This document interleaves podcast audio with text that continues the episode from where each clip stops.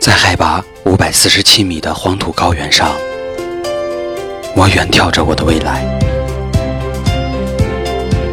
在日照总量一百二十三点九千卡的土地上，我品尝着我的生活。这一年，风雨兼程，日夜赶路，只为了寻找儿时的味道。尽管心中无路，眼中却一望无际。微信搜索“运城鲜果”，我带你回到新的味道。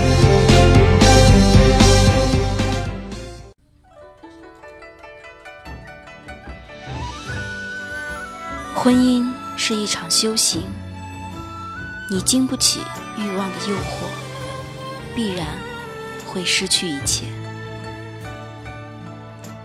这里是听夜时光，我是苏 K。看着眼前的银杏树，他不禁流下了眼泪。他使劲儿捶打着自己的胸口，泣不成声。他弄丢了他，伤害了他，而他已经不再回头。那年的他们朝气蓬勃，对爱情、对未来都充满了希望。那年的银杏林，秋风拂过树梢，金黄的叶飘落了一地，仿佛金色的海洋。叶儿随风漫天飞舞，美的。如诗如画，携手漫步在金色的海洋，她笑颜如花，少女的温暖温柔了整个有凉意的夏天。她翘脚摘下一片泛着微黄的银杏叶，向着天空仰望，阳光。那么耀眼，那么暖。一对情侣正在摄影师的指导下，摆着各种姿势拍照。白素色婚纱随风飞舞，肢体配合的那么默契，眼神流露出来的都是甜蜜。在最美的年华里。在最美的年华里，遇见想相守一生的人，是多么的妙不可言。他暗暗发誓，会闯出一片天地，给心爱的他一个避风港。从最普通的销售员，到销售精英，再到主管，再到后来的销售总监。他的工作可以说风生水起。随着工作圈的扩大，接触的人慢慢多了起来，他的应酬也随之变多。深更半夜喝得大醉，身上的香水味，兜里的口红，他装作视而不见，依然如往。公司举办庆功会，邀请他带着家属。女人精细地打扮了一番，但还是掩盖不住岁月在她脸上留下的印记。他的下属看着他窃窃私语：“怎么这么老，这么没有气质？”看着他日益老去的容颜，突然开始厌恶起来。成功的人从来不缺鲜花、美女和掌声。他开始不回家，开始和别人约会。他有了离婚的念头。终于有一次爆发了。然而他忘记了，女孩从前也是如花似玉，温柔可人。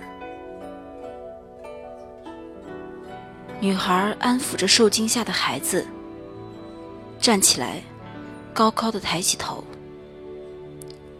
我同意离婚，我只要孩子。他如愿以偿的离了婚，他开着豪车，载着美女。生活的好不惬意。都说人生如戏，戏如人生，演绎的再精彩，也会曲终人散。随着海归博士等一大批有学历、有能力的拔尖人才进入公司，他的职位岌岌可危。他为了保住职位，暗算自己的对手。纸里包不住火，公司看在他曾立下汗马功劳，把他安排到后勤，做了最普通的职员。昔日的风光已经不在，就连口口声声说爱他的美女，也离他而去。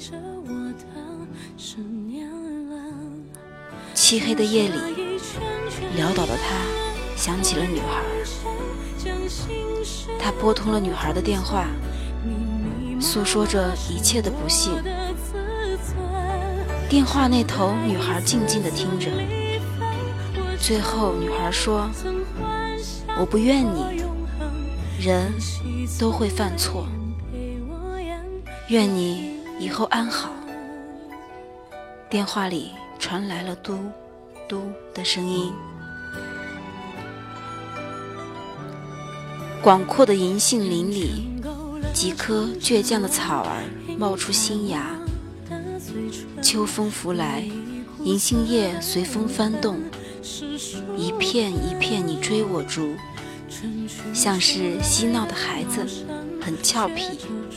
他驻足在当年摘银杏叶树的里。他驻足在当年摘银杏叶的树下，仰起头，看着透过树梢的阳光，歇斯底里地敲打着树干。最美不过银黄杏，最美不过当年的你。当人世繁华悄然褪去，他终于明白。只有不忘原有的初心，一路走下去，才能到达最初的始终。这里是听夜时光，我是苏 K，我在这里等你，用你的故事温暖河东运城。万